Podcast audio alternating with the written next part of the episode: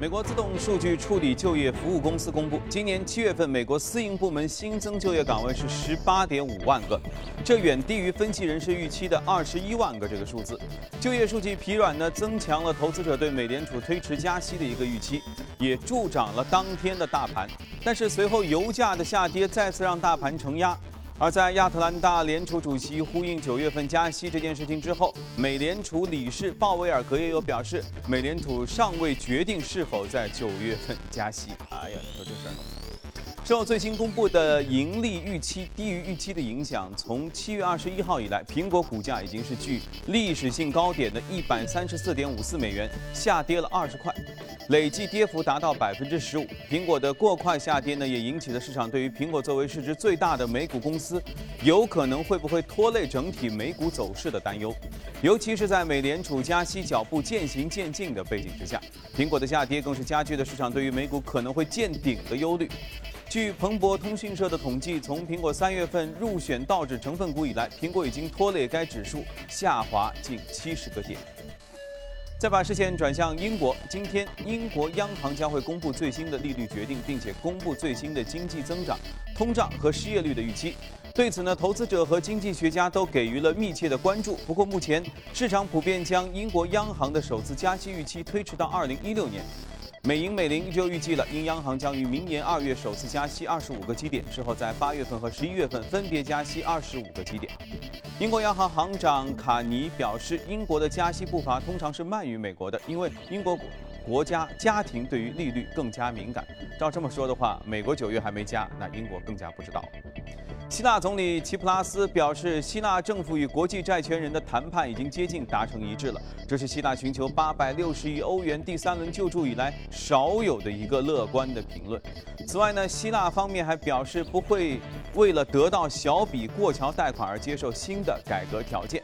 本周前两天，希腊股市开市两天，银行股就下跌了，连续接近百分之三十。齐普拉斯的上述表示没有让市场受到多少的鼓舞。希腊综合股指昨天下跌百分之三，银行股则是继续下跌。没办法。英国智库全国经济与社会研究所五号发布了最新的数据预测报告，预计今年全球经济增幅大约是百分之三点零，比三个月之前的预测值呢已经有所下降，这是二零零九年以来的最低的增速。二零一六年全国经济增速的预期也被下调。报告说，低油价以及宽松的货币政策将会支撑经济的增长，但是风险依然存在，比如说多数发达体这个经济复苏乏力，多数新兴经济体的增速在放缓，美国货币政策。的正常化给金融市场也会带来冲击等等。好了，浏览完宏观方面数据，我们来看一下隔夜美股收盘之后的表现。我们能看到隔夜美股基本上都是上涨，只是道琼斯微跌零点零六个点，一万七千五百四十点四七点；纳斯达克上涨了百分之零点六七，五幺三九点九四；标准普尔指数上涨百分之零点三一，二零九九点八四。接着我们来连线驻纽约记者葛维尔，请他带来收盘之后的报道。你好，葛维尔。个股方面，迪士尼公布财报不及预期，部分是受到了弱势欧元的汇率影响。此外呢，公司也提及体育频道 ESPN 的订阅出现温和的减少，这些观众转而投向网络观看方式。我们看到，在这份财报公布之后呢，迪士尼的股价重挫超过百分之九，也令道指大幅的承压。而旅游网站 Priceline 公布的财报季度每股盈利十二点四零美元，好预期。Priceline 的股价隔夜的涨幅在百分之六附近。而苹果美美林将苹果的评级从买入调降到了中性。美美林认为 iPhone 的销量增长正在放缓，同时呢，苹果手表、苹果支付和苹果。音乐等的软硬件呢，又需要时间来实现更快的增长。隔夜开盘的时候呢，苹果的股价一度又是再次出现了超过百分之二的下挫，不过在尾盘的时候呢，则是实现了反弹。好，谢谢格威尔。一直在说中国的投资者现在异常的敏感啊，一有风吹草动，大家刷。扔下所有的东西就跑。那么，其实美国的投资者，我个人觉得也挺敏感，稍微跟加息有那么任何一点点沾上边儿的关系，无论谁说一句话，大家立刻要么股市涨，要么股市跌，是不是这样？那么，苹果公司最近为什么又被推上风口浪尖？大家纷纷指责他，他们这家公司到底接下来会怎样？我们今天和嘉宾一起来聊一聊这个话题。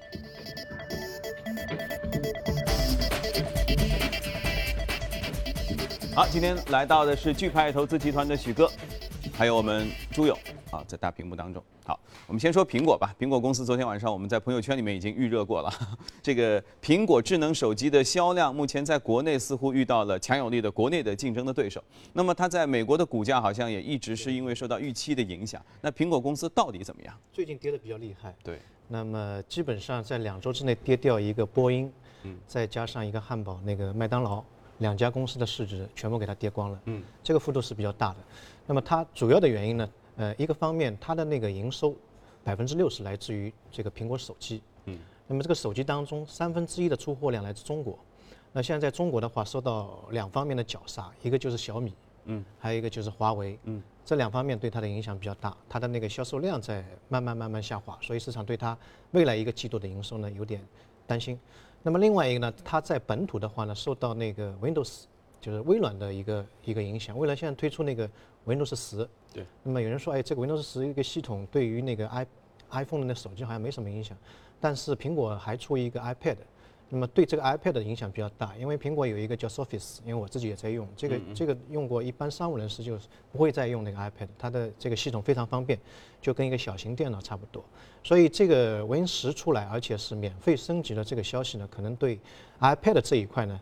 又会有比较大的影响，所以苹果这个股价最近一段时间跌得比较厉害，可能未来一段时间要等它的新品，比如说六 S 啊，或者说 iPhone 七出来之后，会有一个比较大的一个上升。嗯嗯，因为实际上你还没有说另外一个，就是苹果的 Apple Watch 似乎销量呢也不及市场的预期，不及预期啊。原本大家都觉得这么好一个东西出来，它一定会迅速的风靡全世界，可是似乎好像大家对于销量、对于产量。都一直这个数字上是隐隐满满的。我还看到一个测评，呃，我还看到一个最近看到的一个一个一个文章，就说了苹果内部在说，现在这个手表呢，只是为了让大家看一看，真正的发力是应该是今年的秋天，因为有可能 Apple Watch 它里面的那个内置系统要升级，然后相关的功能会推出等等。不过不管怎么样，所谓瘦死的骆驼比马大嘛，不管它跌掉几个波音，跌掉几个麦当劳，其实它依然是市值巨大的一个八千亿的市值，非常大。嗯嗯。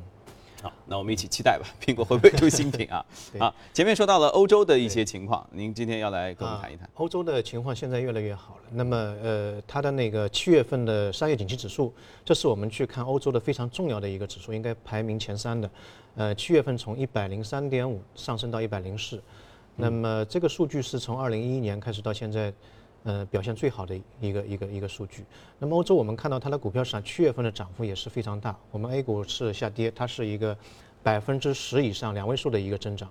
那欧洲经济的话，现在看来的话，可能在未来一段时间当中还会是有一个比较大的一个增幅。原因在于它三月份做了一个 QE，那么它的 QE 跟美国 QE 不一样，它是很长时间才推出一个 QE。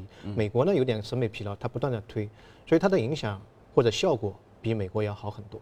第二个呢，欧元的汇率，我们刚才也看到，像迪士尼在欧洲的那个经营受到影响，因为它的欧元的汇率下降，回到美国的话，这个盈利就会下降。但对于欧洲本土的企业的话，它因为产品的价格会受到汇率影响，反而在市场会低，它的利润会增厚。嗯嗯。所以对欧洲的那些企业，特别在海外有扩展的那些企业，最近一个季度的报表，嗯，非常的靓丽。第三个呢，就是全球现在很多资金在往欧洲赶。呃，原因在于现在欧洲的股票跟美国股票比起来呢，便宜很多。美国的股票现在是超过零八年次贷危机之后的高点，还高了百分之三十二。那欧洲的话跟零八年高点正好，所以欧洲的股票现在底盘相对来说比较低一点，嗯嗯，买进去比较安全。呃，今年第一季度从美国流向欧洲的这个股票的资金，呃，是去年整个一年的两倍，所以跟李嘉诚一样都往欧洲赶，嗯啊，去抄底。对，便宜现在。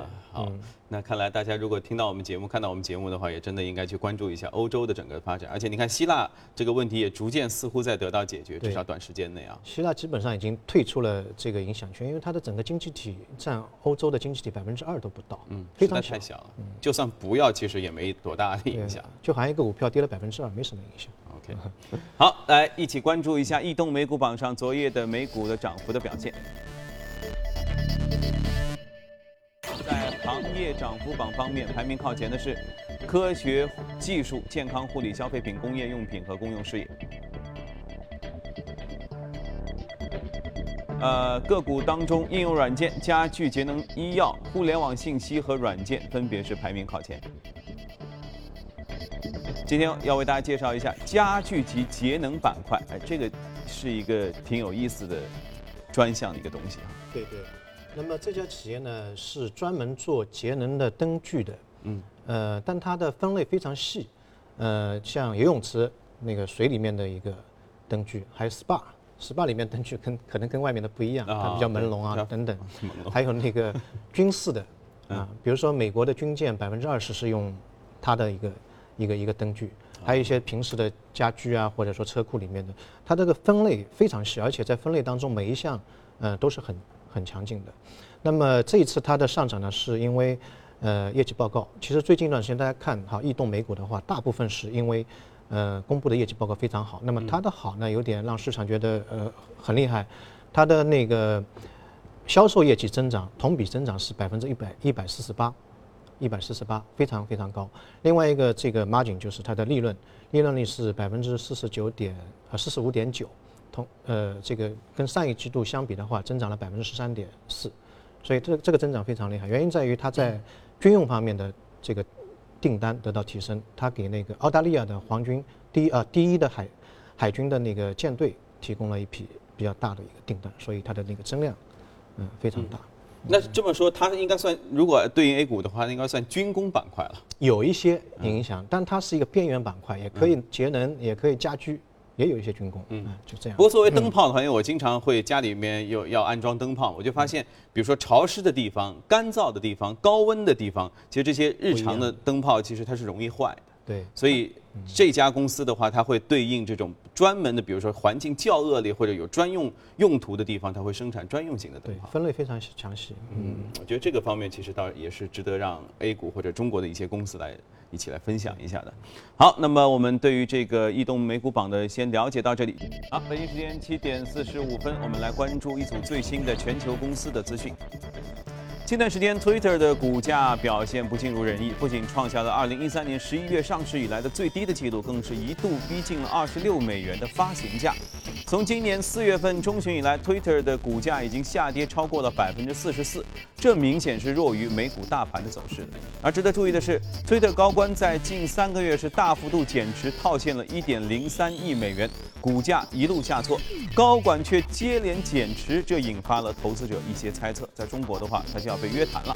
此前呢，有消息又指出，谷歌和 Facebook 正在与 Twitter 进行接触，寻求并购的一个机会。苹果和 Twitter 的股价的低迷，但是这并不能代表美国科技股的整体的走势。美国在线视频播放服务商奈飞公司的股价呢就再度的飙升，今年以来已经是第十七次创下新高了。在近期，美股流媒体概念股呢表现同样火热，奈飞股价强势表现主要是得益于国际化的扩张策略有力的实施。奈飞此前宣布，计划在二零一六年年底之前扩张至全球的两百个国家。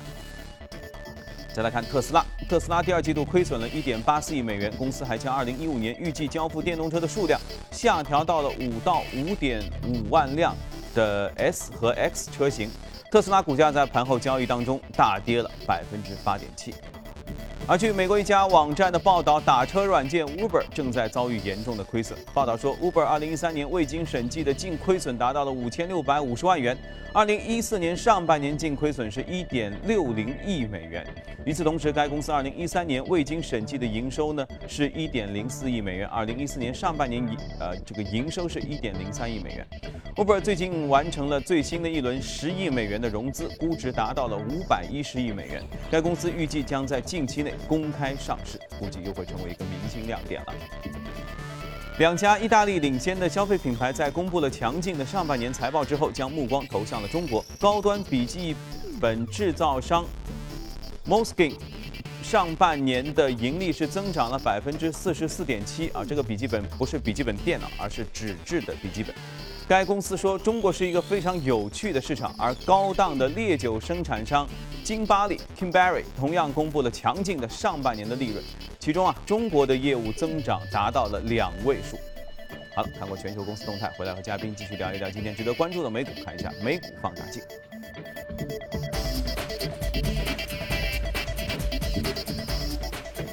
美股放大镜这个几个板块，其实对应 A 股，其实我觉得也有很多东西可以聊啊，分别是房地产和在线旅游。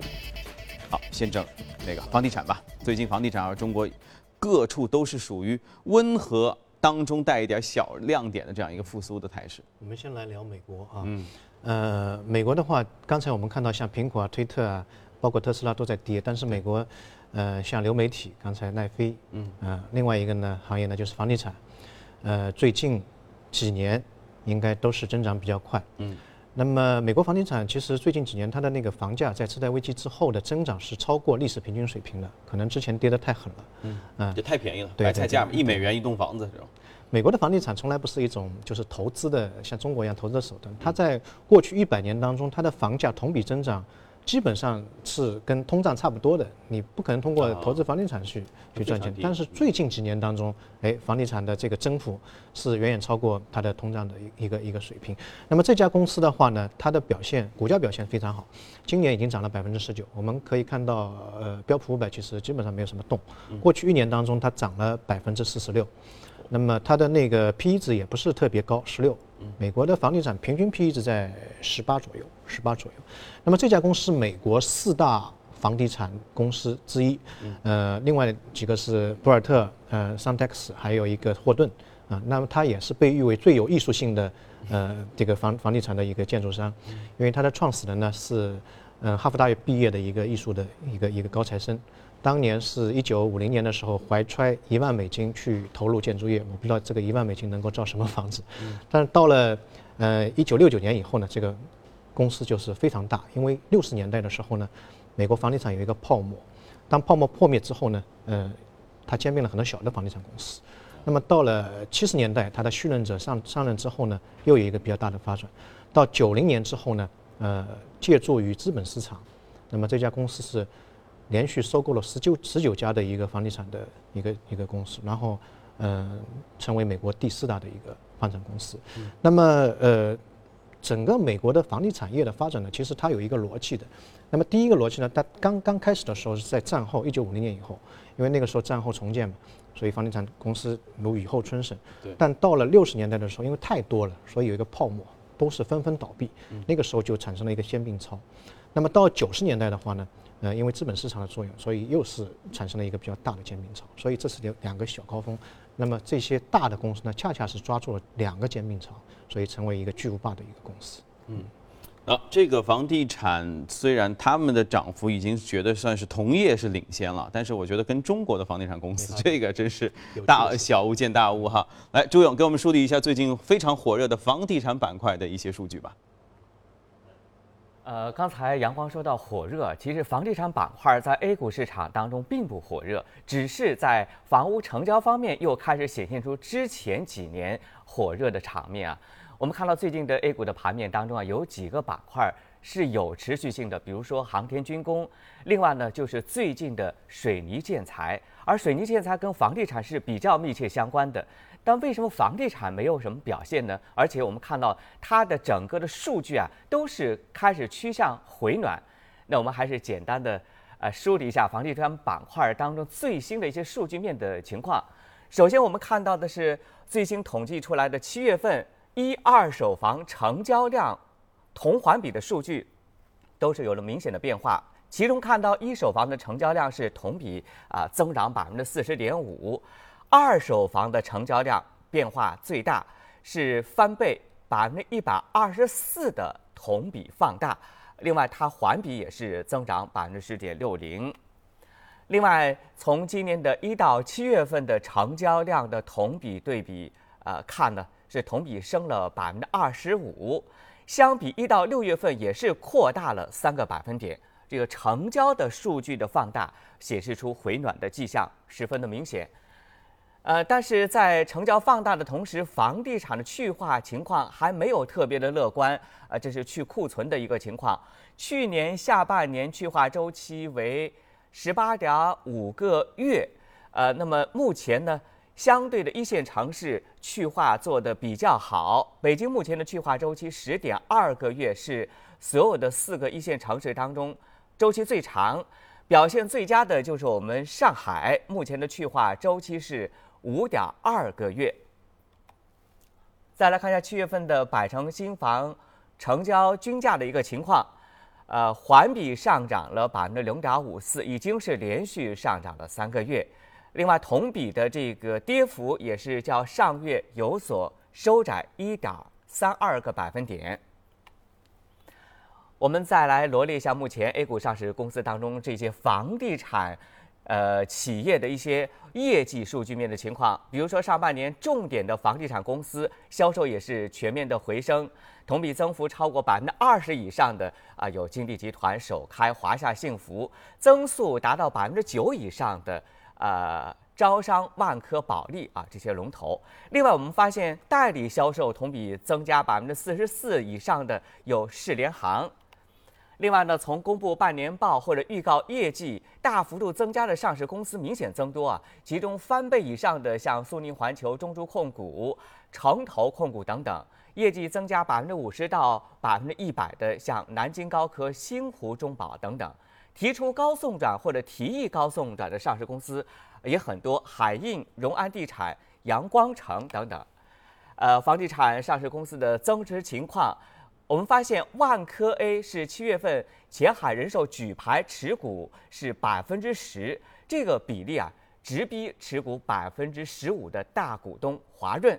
另外，截止到七月末，增持计划已经完毕的像中天城投、云南城投等等。那么总结一下整个房地产板块的一个投资逻辑啊。行业的基本面复苏，复苏的力度范围和持久性或将提升。投资逻辑继续成立的情况下，地产板块将获得可持续超额的回报，龙头房企的估值更加具备优势。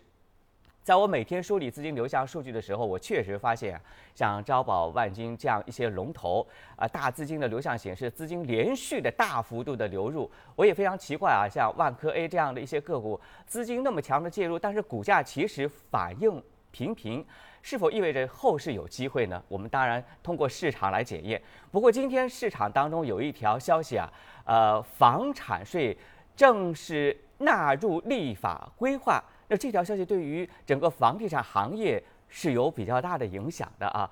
我想，呃，我想听一下徐总对这条消息的看法。房地产税，呃，房地产现在的话，其实对经济的影响应该越来越大了，因为上半年的经济主要靠股票市场对 GDP 的贡献，那下半年的 GDP 的贡献可能这一块会减弱，所以房地产会作为候补队员往上来顶替上来。嗯。不，确实就像前面朱勇在说的，我们所说的房地产，它其实有两个概念哈，一个是房地产公司，房产公司的是卖房子，那么最近整个是处于回暖啊、去化啊等等，那个生意看上去还不错，至少我们新闻当中经常在提到。另外就是房地产公司相关的股票。相关股票似乎就像朱总在说的，这里面之之前的动静不是太大，那么我们可以期待，尤其是有一些新的政策出来之后。好，如果您打没有买房的打算，那么可以来看看我们接下来推荐是一个在线旅游公司。在线旅游，我们要对为大家介绍的是叫猫途鹰，它这是一个有趣的翻译吗？呃，它是在中国的一个名字，它特地取了一个中国的名字，为了让中国的用户比较容易识别。它是美国三大在线旅游公司之一，前两大我们在节目当中都介绍过了。那么这一家跟前面不一样，它主要做攻略和游记的，有点像点评网啊，有点像。它的好处在于利润率非常高，百分之九十六，基本上是没有什么成本的啊。那么呃，这家公司的话，现在在美国也是比较热的，呃，在中国应该也有一些对应的公司可以去看一看。嗯。在线旅游啊，其实我觉得最近这几年在中国也经常被提到，虽然在业绩上可能有增有减，因为昨天我看到说好像携程比较挣钱，其他都都都一般般。但是我相信，其实能对应到的这个话题和故事应该是很多的。朱勇。啊，是问到我了，阳光是吗？在线旅游啊，其实这个行业是属于 A 股当中比较防御性的板块啊。我们在说游轮的时候就提到过，我们再次把这个旅游行业的一些数据给大家快速的播报一下。